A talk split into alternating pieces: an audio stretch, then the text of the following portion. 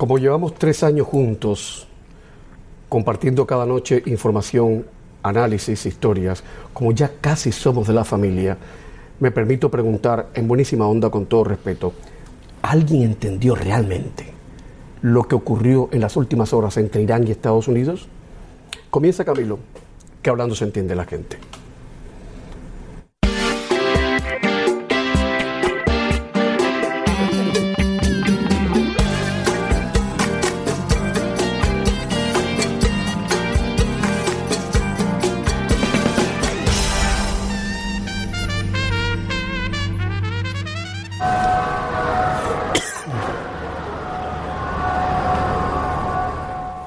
Al menos dos cohetes han golpeado la zona verde de Bagdad, la capital iraquí, a pocos metros de la embajada de Estados Unidos. La zona verde es una zona fortificada, ultra fortificada, en la que se ubican las embajadas y los edificios del gobierno. El ataque, que no ha producido víctimas, se, ha eh, propiciado horas después de que el presidente Trump anunciara nuevas sanciones contra el régimen iraní en una comparecencia en la que primó el tono inusitadamente mesurado. Este es el tercer ataque contra la zona verde desde que Estados Unidos mató al general iraní Qasem Soleimani. Y es el primer argumento informativo de esta noche. Saludo cordial en Washington, D.C.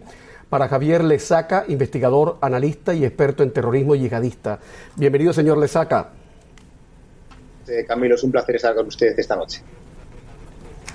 Recíproco. Jorge Dávila Miguel, analista político y escritor, columnista del diario Nuevo Herald y colaborador de CNN en español. ¿Cómo estás, Jorge? Bueno, pues bien, en esta incertidumbre constante. Una primera lectura de este nuevo ataque de la zona verde, señor Lesaca. ¿Cómo lo ve usted? ¿Qué impresión tiene? ¿Fue que alguien inadvertidamente mm, dejó escapar dos cohetes?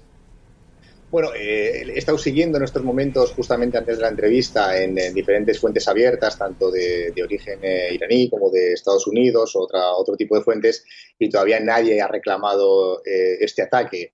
en cualquier caso, yo creo que va en la línea de los ataques también anteriores. Eh, más eh, de carácter simbólico, de, creo que sin buscar, eh, digamos, víctimas mortales o grandes daños, pero sí mandando un mensaje de que, bueno, ahí están todavía las, las consecuencias o las, las repercusiones del, del, asesinato de este general iraní, ¿no? pero siempre manteniendo ese clima de cierta mesura dentro de la tensión que está caracterizando las últimas 24 eh, horas. Yo creo que si algo ha quedado palmariamente demostrado en las últimas horas es el, la importancia que el símbolo tiene en la cultura, eh, no ya occidental, en la cultura, eh, en la humanidad, porque lo que está pasando en estos momentos es una especie de, de guerra de gestos, de guerra de símbolos entre estas dos orillas políticas. Este nuevo ataque a la zona verde, Dávila Miguel, ¿cómo lo ves? ¿Cómo lo veo dentro de la confusión e incertidumbre que, que, que, se genera? Y quiero recordarte una frase muy manida que es que la primera víctima de una guerra es la verdad. La verdad.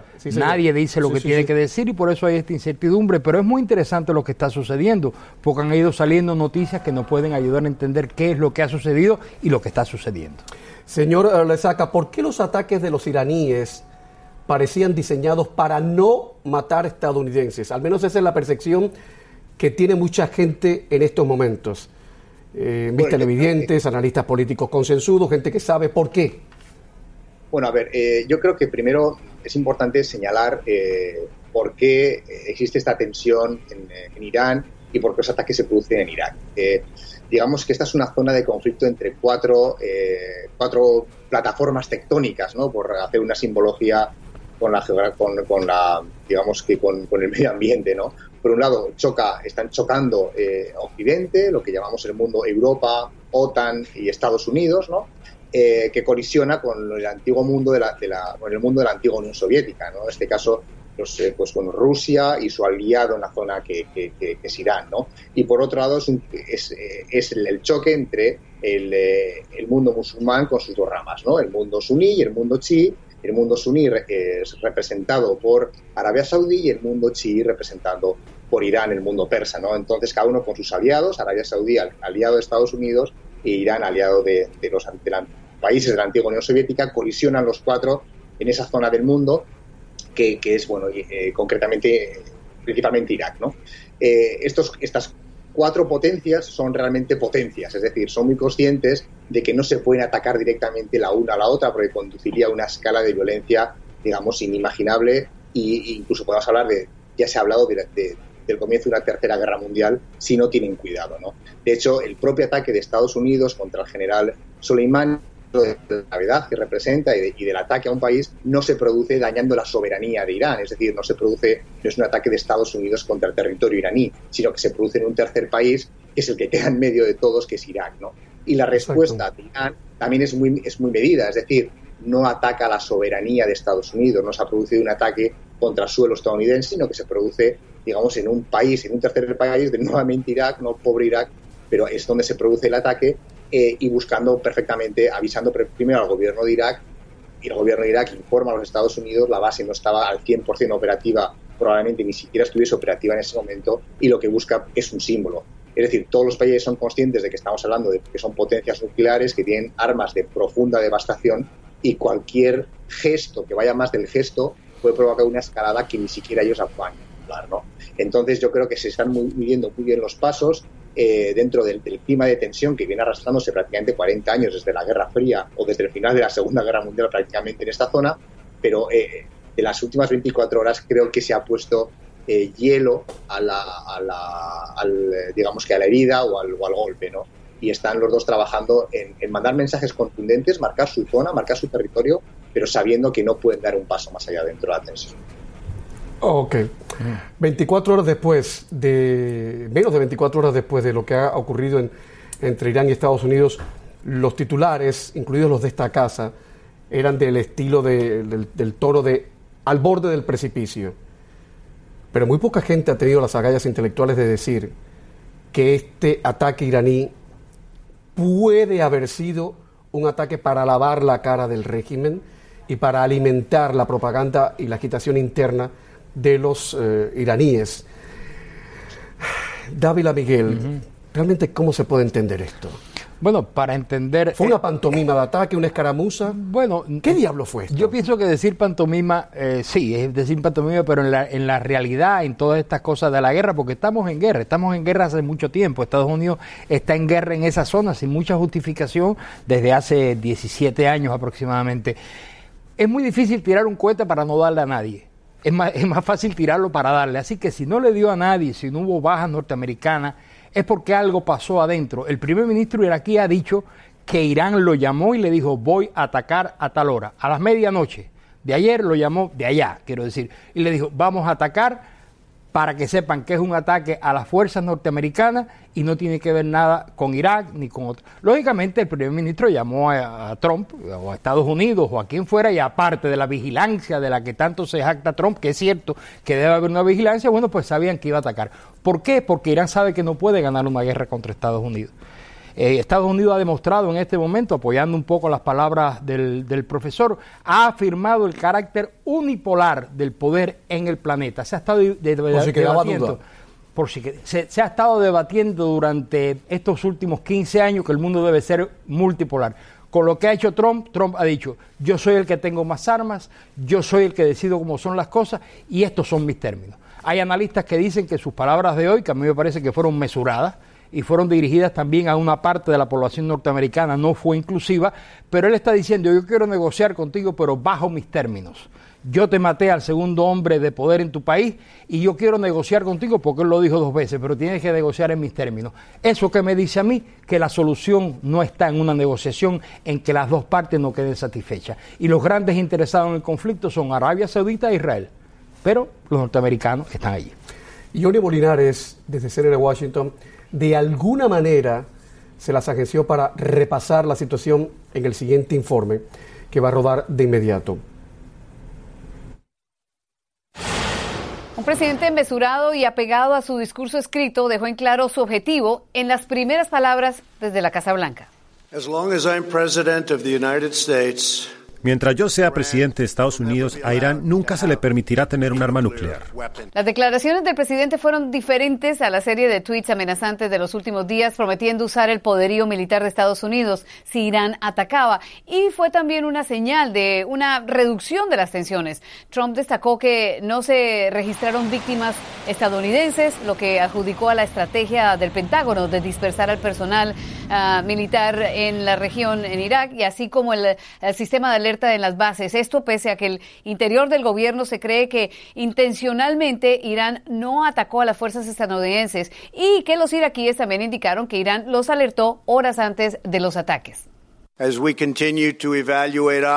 Mientras seguimos evaluando opciones en respuesta a la agresión iraní, Estados Unidos impondrá inmediatamente sanciones económicas severas y adicionales contra el régimen iraní.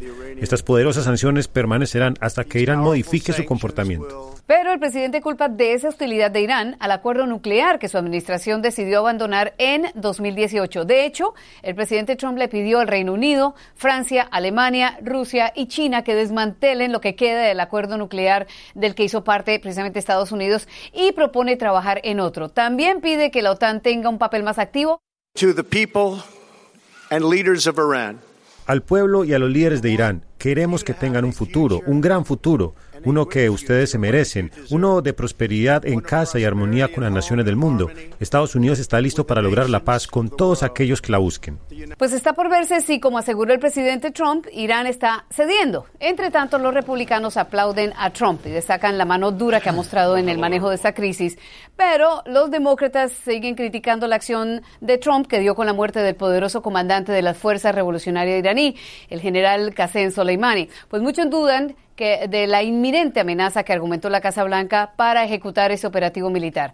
Cámara y Senado recibieron a altos funcionarios del gobierno, entre ellos al secretario de Estado Mike Pompeo y el secretario de Defensa Mark Esper, aunque no se compartió la información clasificada que recibió el llamado Grupo de los Ocho este martes. A los demócratas no les convenció la explicación.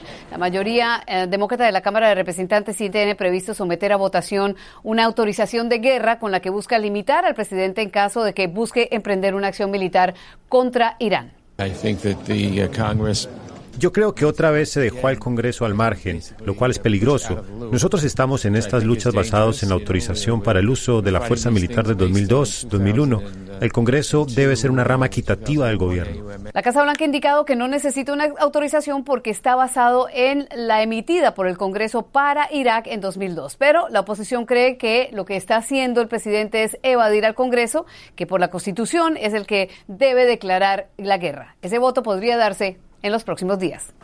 Yone Molinares, CNN, Washington. Javier Lesaca, experto en terrorismo yihadista. ¿Hasta dónde se puede confiar en lo que ha dicho Irán en las últimas horas, que ya da por terminada la venganza por la muerte de Soleimani? ¿Hasta se puede cerrar los ojos, mirar otra parte, irnos a la casa tranquilos?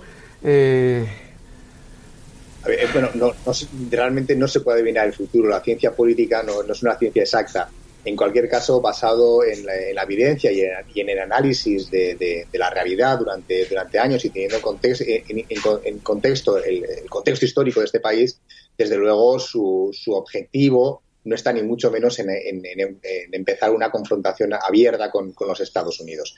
Eh, el interés de Irán es, es, muy claro en la zona, es seguir ejerciendo eh, la influencia sobre, sobre Irak, convertirlo en un país satélite suyo y sobre gran parte de Siria, de tal manera que tenga una salida directa hacia el Mediterráneo. Esas, eh, eh, y hacerle, digamos, ahí jugar al contrapoder de, Arabia Saudí. ¿no? Esa, es, esa, es, esa es la ambición de, Irán. Irán no tiene una ambición de entrar en una guerra contra Estados Unidos abierta porque realmente no tendría nada que ganar. En primer lugar, porque no tiene las capacidades y en segundo lugar, porque le distraería de su verdadero objetivo, ¿no? que es el de tener esa zona de influencia a través, o bien directa o bien indirecta, a través de sus milicias, como pueden ser Hezbollah, como pueden ser sus aliados en la región, eh, y tener una salida hacia el Mediterráneo. Eh, eh, digamos que es el objetivo muy claro de, Irán y, bueno, por lo que yo creo realmente que no está interesado en aumentar la tensión y que, bueno, vamos a volver a, este, a esta dialéctica bélica en algún caso, pero que no pasará de ser dialéctica que se viene arrastrando desde la revolución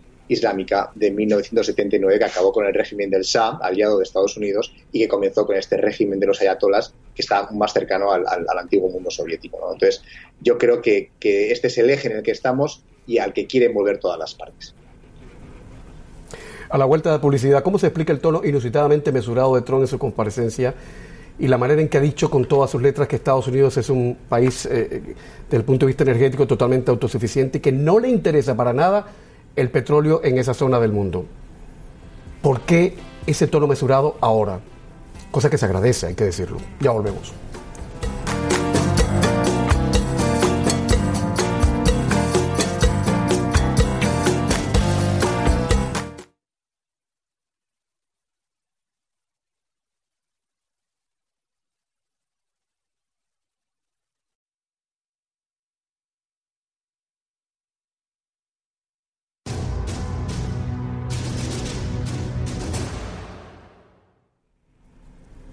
En minutos alguien que no tiene que ver con la política, sino con el arte, uno de los más grandes y poderosos e influyentes eh, galeristas y marchante, eh, Gary Nader, el considerado a nivel mundial el mejor experto en arte latinoamericano en el mundo de hoy.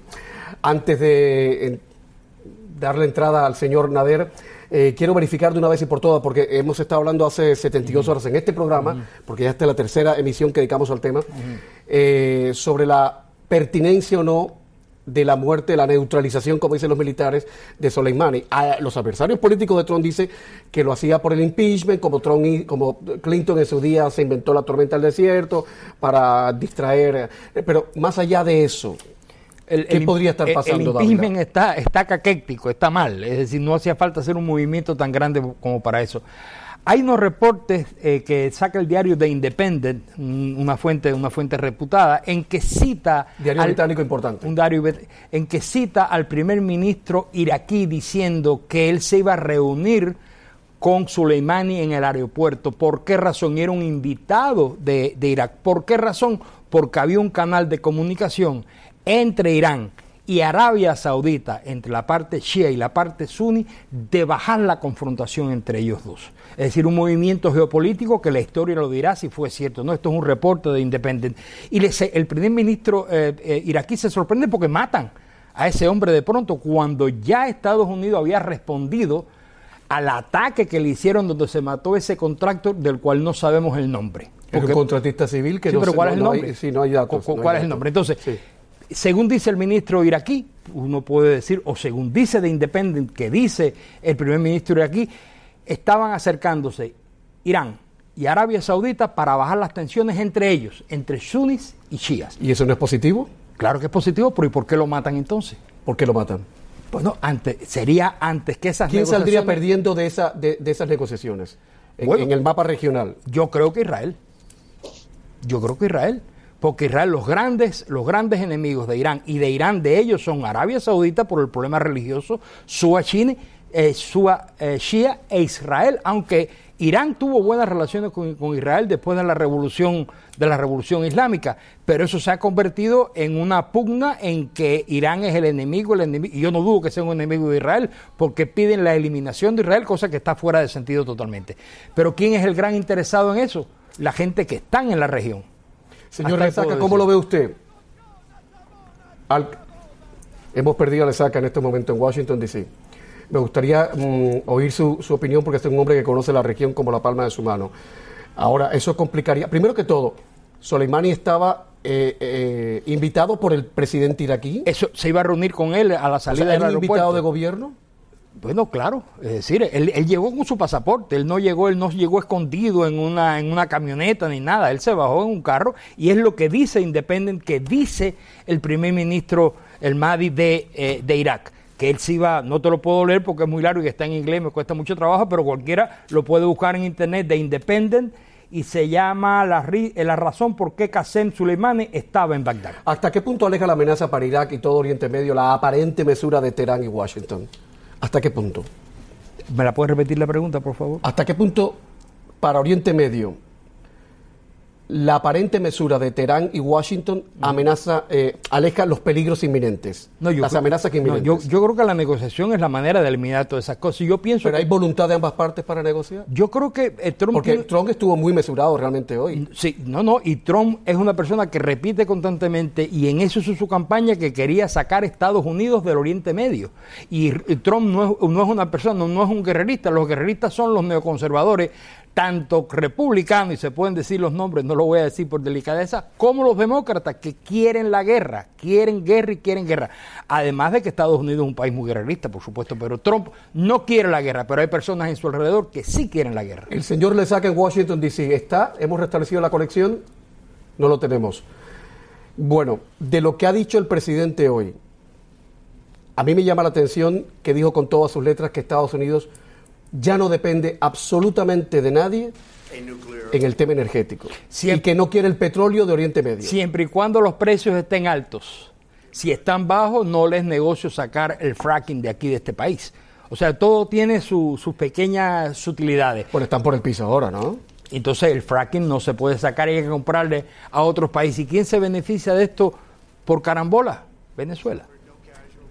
¿Por qué Venezuela? Bueno, porque los, si los precios del petróleo... esa infraestructura terrible que todo, tiene, todo, lo que lo que ha sucedido y la mala política, la política equivocada que ha tenido este presidente con el caso venezolano, independientemente de las terribles situaciones que hay en el caso venezolano, la mala administración, la opresión, la falta, todo lo que la manera en que Estados Unidos ha manejado geopolíticamente esto, precisamente porque Rusia y China están entrando en América Latina, precisamente por eso, a Venezuela le, conviene que suba el programa, eh, la, la, presencia china que cada vez es mayor en América mayor. Latina. Además que no están comprometidos políticamente, lo de ellos es el cash. El, money, Lo más de, most important thing es el cash. Exactamente. Y no es un cuento chino. Señor Lesaca, sé que restablecimos por fin la conexión. Mi pregunta es la pregunta que le he hecho al, señor Dávila y con eso estamos cerrando este momento del programa. ¿Hasta qué punto aleja las verdaderas amenazas para Irak y para todo Oriente Próximo y para Estados Unidos la aparente mesura de los gobiernos de Estados Unidos y de Irán eh, en las últimas horas? Bueno, yo creo que son, muy positivas y los dos gobiernos han entendido la gravedad de la situación y que la situación no puede, no puede ir a mayores. Eh, esto no quita para que eh, yo creo que podemos descartar un conflicto, un, escenario de conflicto abierto entre los dos países, pero evidentemente la tensión va a seguir. Hay mucha, hoy en día hay muchas maneras de hacer la guerra. Eh, puede ser a través del ciberespionaje, de acciones de hackeo informático, acciones de, violencia no convencional, como actos de terrorismo, eh, como asesinatos selectivos, sabotajes, a, petroleros, como hayamos visto en los últimos meses. Es decir, aunque evidentemente el clima de tensión ha bajado, pero eh, la confrontación entre esos dos países, como he dicho, es una zona de alta fricción, estamos hablando de dos placas, tectónicas políticas que están constantemente chocando y el terremoto o los volcanes, aunque sean de, menor intensidad, van a seguir ocurriendo. Eso, eso es evidente eh, y no, no, lo vamos a poder eh, descartar. Muchísimas gracias, señor Lesaca. Muchísimas gracias, señor Dávila. Y antes de presentar a mi tercer invitado, que es un hombre con mucho poder, pero gracias a Dios en el mundo del arte, Debo advertir que en aproximadamente en 3-4 minutos llegan las divinas criaturas, que son, no sé si lo sabes, Es, una parcela que tenemos en el programa donde abrimos espacio para las, las criaturas más esperpénticas de la política, la economía, la cultura. Oh, y hoy por derecho propio está Diosdado Cabello y Tarek William Saab, el fiscal de Maduro, aunque él se pone histérico cada vez que yo digo el fiscal de Maduro, pero usted es el fiscal únicamente de Maduro. Ya volvemos. Sigue Camilo por Facebook y también en Twitter.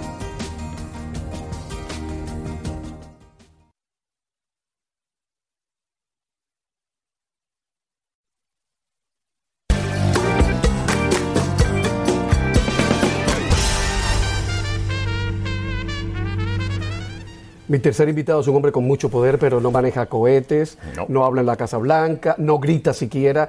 Es uno de los galeristas, coleccionistas de arte y promotor cultural más importante de los Estados Unidos. Desde hace más de 30 años el suyo es un hombre indispensable, y no estoy exagerando, en el mundo del comercio y en el mundo sobre todo de la promoción del arte, de la promoción cultural, porque es un auténtico promotor cultural. Se le considera el principal experto en arte contemporáneo latinoamericano y su galería en Miami está entre las mejores del mundo con obras de Picasso, Basquiat, Botero, Chagall, Land, Mata, Miró y un larguísimo etcétera, etcétera. Es más, yo creo que si, si le diera por pavonearse, podría exclamar como hizo aquel déspota francés y decir, el arte soy yo. Bueno, el déspota francés dijo, el Estado soy yo, l'état c'est moi, que es peor todavía. Gary Nader, bienvenido. Gracias. Prometo no hablar del plátano sujeto a la pared con cinta eh, adhesiva. Mm, el plátano, los 200 mil dólares de la, Feria de Arte en Miami. Oye, aunque bien mirado, eh, podría verse como un acto de, subversión estética, ¿no? De, transgresión estética, ¿o no? Totalmente, sí, simplemente una, una promoción. No pasa de ser ahí. eso. Es una promoción para la galería del artista. Alguna gente lo considera válido. Otros dicen que fue una payasada. Otros dicen que es una payasada. Ah, pero aquí estamos hablando de eso. Todo el mundo habló de eso. Todo el mundo Cambiemos el tema, por favor. Bueno, a ver, vamos. Sí, sí, sí. Vamos a, porque además debo decir algo. Cuando estaba todo pasando, yo estaba en un restaurante y de pronto me llama eh, Miguel Ángel Antoñanza, es un reportero nuestro. Eh, Guarda los plátanos. Eh, y me dice, se acaban de comer el plátano y yo estaba ahí, tengo las imágenes. Dije, llama Atlanta, llama a nuestra central enseguida y todo el plátano, el día, en fin. y yo estaba comiendo platanitos fritos maduros. Qué rico. De los platanitos cubanos. Bueno, todo era muy... Oye, ¿todo empezó en República Dominicana en 1981? No, empezó en Haití en los años 60. No me digas. La primera galería Nader, mi tío Salmon, George Salmon Nader, empezó en Haití en, en 1966. ¿Y por qué en Haití? Porque parte de la familia vino del Líbano, se radicó en Haití, parte de la familia se radicó en, República Dominicana. Y su primer negocio fue trabajar para una galería y sorpresivamente empezó su galería propia y se pero, pero él había, él había estado en el mundillo del arte sí sí desde niño mi, tío no porque él nació en Haití ya nació, en, Haití. en el Líbano nacieron tíos que fallecieron mis padres ya nacieron entre Haití y República ¿Y ya Dominicana tu tío sí estaba en el mundo del arte no el primero fue un tío no en el Líbano, en Haití.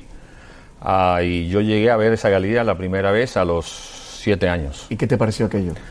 Muy interesante, todavía lo recuerdo ese día, porque a los tres días me acordaba los nombres de los artistas y me di cuenta de que tenía una memoria fotográfica que hasta el día de hoy me sirve mucho. Entonces, eh, mis padres decidieron abrir una galería en República Dominicana cinco años más tarde. Y como a mí me, me encantaba estar con mi papá, yo me pasaba todas las tardes en la galería y a los 10 años ya estaba vendiendo arte. O sea, pero es, es, inusitado porque un chico en una galería puede ser como un elefante en una cristalería. Tú no rompías nada, no... No, lo primero que me enseñó fue envolver los cuadros. Después me... Que es un arte. Sí, claro, para entregarlos. Pero era muy interesante porque la galería era una papelería de arte en todas las, en todas las paredes y habían 100 artistas, pero había artistas dominicanos y haitianos. Y llegaban estos turistas en, en, en los barcos, en los cruceros, y me veían y como yo hablaba algo de inglés ya, me le parecía gracioso que un niño de 12 años le hablaba, o 10 años, le hablaba de arte. ¿Y tú le vendías con 10 años los... Pero, pero sin piedad. ¿Y el viejo te daba una comisión? No, me daba la gracia. Oh. ¿En qué momento...? Pero ya a los 18 años empecé a trabajar... Eh, profesional, en plan profesionalmente con él, full time, como se dice, y sí ganaba muy buena comisión. Pero ya ese niño que a los 10, 12 años estaba vendiendo arte, tenía, era consciente del deslumbramiento que produce una obra de arte o para ti era una cuestión totalmente naif? No, totalmente, me fascinaba. Me fascinó de la primera vez que vi estos cuadros haitianos de Philomeo Ben, Prefet Dufaux, a Pierre, a André Pierre. Eh, es un mundo verdaderamente fascinante para un niño y, e insisto que a los niños se le debe inculcar cualquier forma de arte. ¿A partir de qué edad? De que estén en el coche. Es muy importante. El niño que crece admirando el arte tiene una percepción sobre la vida muy positiva, mucho más linda, es mejor ciudadano, es mejor hijo, está demostrado, no lo digo yo, es, hay, hay que involucrar a los niños en el arte, es sumamente importante. Yo mis hijos desde que nacieron los llevo por todos los museos del mundo. Y además no hay que tener, no, hay que ser millonario. Internet, los grandes museos están en internet y, y, uno accede, o sea, eh, es una pequeña diferencia. No estoy de acuerdo ahí mucho contigo. Se aprende mucho por internet, es una, es una enciclopedia interminable, pero presenciar ah, la obra enfrente es, una experiencia. Sí, sí, sí. sí. Yo recuerdo la primera vez que vi un Velázquez en el Museo del Prado, me quedé anonadado porque dije, ¿cómo, cómo este hombre usaba las luces como si fueran estas HMI y ahora que cuestan. Y, y, la primera vez que vi el Guernica, bueno, la única vez que le he visto, me quedé sin habla. Yo lloré una vez frente a un Velázquez No, te entiendo. y viste que hay el síndrome de Stendhal, que, que, es, sí, claro, es el muy choque con la belleza, que uno se queda... Es muy claro, a mí me pasa, ¿eh? me pasa todavía. y a mucha gente le pasa y ni siquiera sabe que es un síndrome. Sí, es total, totalmente creíble. Entonces, para seguir el cuento, la Galería de Haití, ah, yo llegué a trabajar con mis padres a los 18 años. Ah, estudiaba en las noches, hacía mi carrera de finanzas y administración de empresas en la noche y trabajaba todo el día en la galería. Y fue una experiencia maravillosa, porque mi papá era un hombre muy inteligente, entonces se dedicó a, hacer development y yo me quedé con la galería. Pero a los 23 años, ya yo, yo había, estaba casado, tuve una hija que le dio meningitis, lamentablemente. No encontré ayuda en Santo Domingo y me mudé a Miami. Ahí empieza la aventura americana. Exacto. Y cuando le dije a mi papá, que lamentablemente después de trabajar con él cuatro años que me iba, me dice, bueno, ya tú has hecho muy buen dinero para tu edad, ¿dónde te vas? ¿A New York, a Los Ángeles, a San Francisco? Yo había venido muchas veces a los museos en Estados Unidos. Digo, no, me voy a Miami. Se queda mirándome como a ese pantano. Era un pantano, era 1983. Sí, sí, sí, me dice, te va a costar demasiado trabajo y demasiado tiempo. Digo, sí, pero va a ser muy divertido. Bueno, vamos a dejarlo ahí colgada, eh, en puntos suspensivos. Luego de la publicidad, este hombre va a contar cómo ha conseguido en el bulevar más famoso y popular de Miami, de Miami Beach, en Lincoln Road, traer las esculturas más poderosamente bellas, esos gordos maravillosos llenos de... No tienen celulitis, por cierto, son los únicos gordos que no tienen celulitis. monumentales, no son, son gordos. Son monumentales, maravillosos de Botero. Volumétricos, no son gordos. En Lincoln Road, no, no son gordos, no, son gordos. los Botero no pinta gordos. Yo sé, yo sé, sí, sí, sí. Ya volvemos.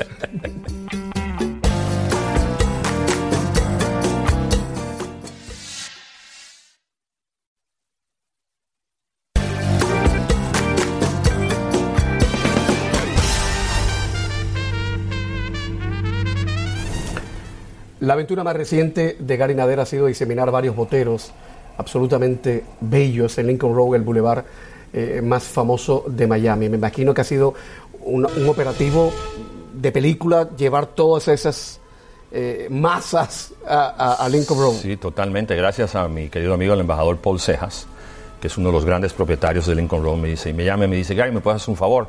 Digo, sí, por supuesto, dime. Claro que sí. Me dice, no te he dicho qué es. Digo, lo que tú me pidas. Me dice, ¿me prestas tus esculturas de Botero? Digo, ¿dónde las ponemos? En Lincoln Road. Me dice, cuando quieras. Por supuesto, extremada. Ah, buena idea. Y ahí empezamos, hicimos la logística ah, y movimos 13, 13, esculturas monumentales que van desde Alton a, Washington. Y se considera que 6 millones de personas la verán eh, durante los últimos... Es una maravilla. sí, claro, los próximos cuatro meses y unas 200 millones de personas en, en la media, social media. O sea, ah, y lo más interesante que le dije a mis hijos cuando los llevé es ver a los niños cómo se ríen, cómo se divierten y se encaraman y las tocan y las rayan y yo después las limpio. Y las, Pero lo más interesante y lo que más me complace es, es ver a los niños mirando en porque además como son tan grandes y uno cuando es chiquito ve las cosas mucho más grandes y se burlan por supuesto de las nalgas de, las, los genitales, de los, genitales. se burlan muchísimo porque les encanta como lo encuentran medio prohibido y les vengo diciendo eh, es dedicada a ellos oye un coleccionista de arte la gente que estamos fuera, que no estamos en el ISAI, siempre tenemos la imagen o la percepción de que un coleccionista de arte es una persona con mucha, mucha plata, con mucho nivel cultural. Me imagino que habrá patanes y, eh, gente muy inteligente en el mundo del coleccionismo. Me imagino. Hay muchos patanes. Hay muchos patanes, me imagino. Pero, pero, pero, ah, ah, en los últimos años ha surgido una, una clase de coleccionistas muy bien informados, que usan gente muy, muy, muy leída, muy instruida, muy estudiada, para que los acompañe a hacer las colecciones. O sea, Leonardo DiCaprio viene a Miami, al Art Basel, viene acompañado de un equipo que le dice esto sí, esto no. Sí, claro. Él tiene sus colecciones. Nosotros hacemos esto hace eh, 40 años. Aconsejamos a, muchos eh, coleccionistas que solamente compran a través de nosotros. Pero sí, claro, compran lo que le gusta. ¿eh? El coleccionista ah, informado no compra por por pasión de, la moda o, de lo que está subiendo de precio. El verdadero coleccionista compra lo que le gusta. ¿Los países con mayor número de coleccionistas cuáles son? y de coleccionistas importantes. Estados Unidos, por mucho. China está siendo un, mercado muy, muy fuerte. Ahí tenemos un mercado ¿De coleccionistas importantes o de chinos nuevos ricos? No, bueno, son todos nuevos ricos. Ya, ya, porque es que los chinos ahora... Pero ¿sabes que los, muy, los, teléfonos celulares los quieren eh, oro de oro brillante, así como los de Trump, a los chinos les encanta... No, pero, pero no vas a creer que el coleccionista chino es muy informado. Es gente muy bien leída y usan a los, a los eh, consultores eh, Aunque sean europeos. no pasa nada, claro. Sí, pero, pero están conscientes de lo que están haciendo. Nosotros tenemos un, el, hotel... Ah, el Península, donde exponemos obras de Botero y vendemos muy bien Botero en China, en nuestro próximo gran mercado. Ah, Bélgica, Alemania, es un mercado muy fuerte y muy, ah, muy bien educado.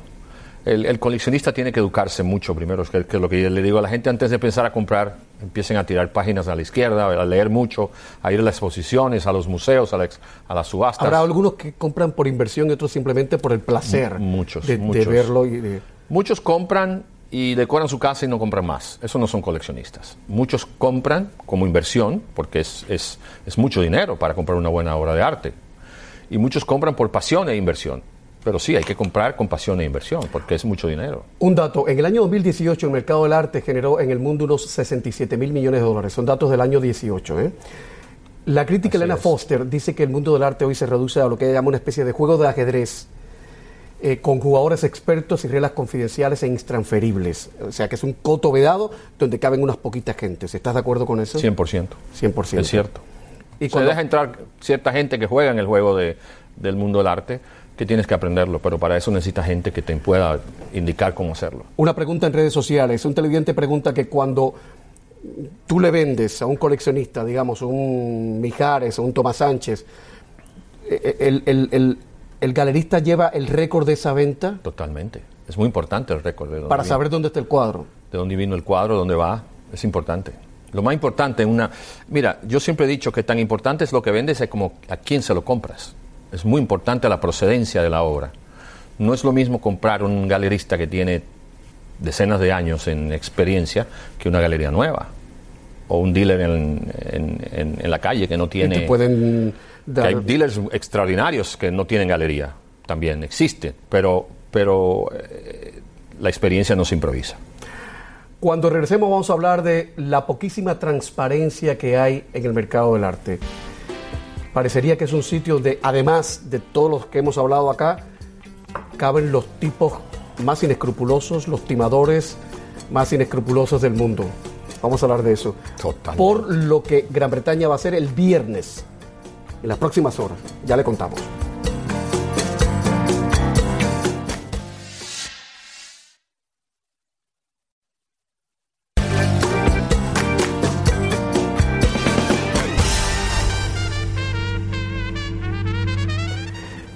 Esto es noticia. En las próximas horas las empresas de arte registradas en el Reino Unido, que es el segundo mayor mercado del arte, tienen que verificar por orden del Parlamento las transacciones superiores a 11 mil dólares Gary Nadar, ¿por qué hay tan poca transparencia en el mundo de la venta eh, de arte? Porque no es regulado. Cualquier persona puede comprar y vender una obra de arte. Y lavar dinero, me imagino, ¿no? También. ¿Qué es, lo más rocambolesco, lo más curioso que te ha pasado a ti? Que puedas contarlo en televisión. Bueno, una vez eh, un cliente me vendió una obra, me dijo que era de su padre. Yo le pagué una cantidad bastante. Porque el padre era un pintor. No, el mm. papá era un dealer. Ah, ah, un dealer, ok. Y la publiqué en una revista y uh, la, obra había sido robada. Oh, oh. Entonces, por supuesto que el, el, FBI investigó y se dio cuenta. Si tú tienes una obra que sabes que es robada, no la publicas en una revista. Por suerte, la había tú estabas libre por paja, claro. Y la había vendido y la persona también entendió a quién se la vendía y que yo no fui solamente una víctima. Pero la ley es, eh, fue fuerte con la persona que... Tú tienes la colección más importante de arte latinoamericano. ¿Te puedo preguntar en cuánto está valorada? No sé. Es que no sé. No, no, es, lo, no es lo importante. Lo, importante de la colección no es el valor, ah, es el valor intrínseco de la historia de la colección, porque desde México a Chile tenemos los grandes maestros y estaremos involucrados también los artistas de carrera media, los artistas contemporáneos. No es completa, es una de las más completas del mundo, porque no existe una colección completa, hay que seguir aumentándola y mejorándola pero el valor, el valor monetario eh, es bastante grande. ¿No te quita el sueño estar rodeado de todo eso que son auténticos tesoros? No, todo lo contrario, me, encanta. y lo, importante, lo importante es que la colección se puede admirar, se puede ver gratis en nuestro Museo Nader, en Wynwood, que es lo que por eso estoy acá, para eh, promover eh, el museo. Ojo, que, esto es importante. Cuando vengan a Miami, desechen la idea que solo hay playitas y palmeras. En Wynwood, que es un lugar de los más lugar más cool hoy por hoy de la ciudad. Claro, es, es, muy interesante. Ahí Buenos restaurantes, eh, hoteles. sí, sí, sí, sí. gente con mucho swing. Ahí está el espacio de Nader con, con la mejor colección de arte latinoamericano que se puede Son 2.000 obras y tantas por más de 180 artistas. Una colección histórica. Te iba a preguntar cuánto pagas de seguro, pero mi abuela, mi tía abuela Colo dice que hablar de dinero es de mal gusto y mucho menos en la televisión y ante una audiencia tan, tan, tan exquisita como la nuestra, pero pero tienes que pagar mucho de seguro, ¿no? Bueno, la el museo y la galería cuestan casi 3 millones de dólares al año mantenerlo. ¿Un coleccionista de arte puede padecer lo que ciertos bibliófilos que de manera compulsiva compran, compran libros? Sí, claro, totalmente. ¿Tú lo has padecido? Totalmente. Yo llevo a una subasta para comprarme un cuadro y a veces salgo con 10. Es, lo que le pasa a una amiga muy querida que trabaja en esta casa, que no voy a mencionar el nombre, que va a comprar arroz y regresa con dos pares de zapatos. No me pregunten cómo. Buenas noches, será hasta mañana. Eso sí.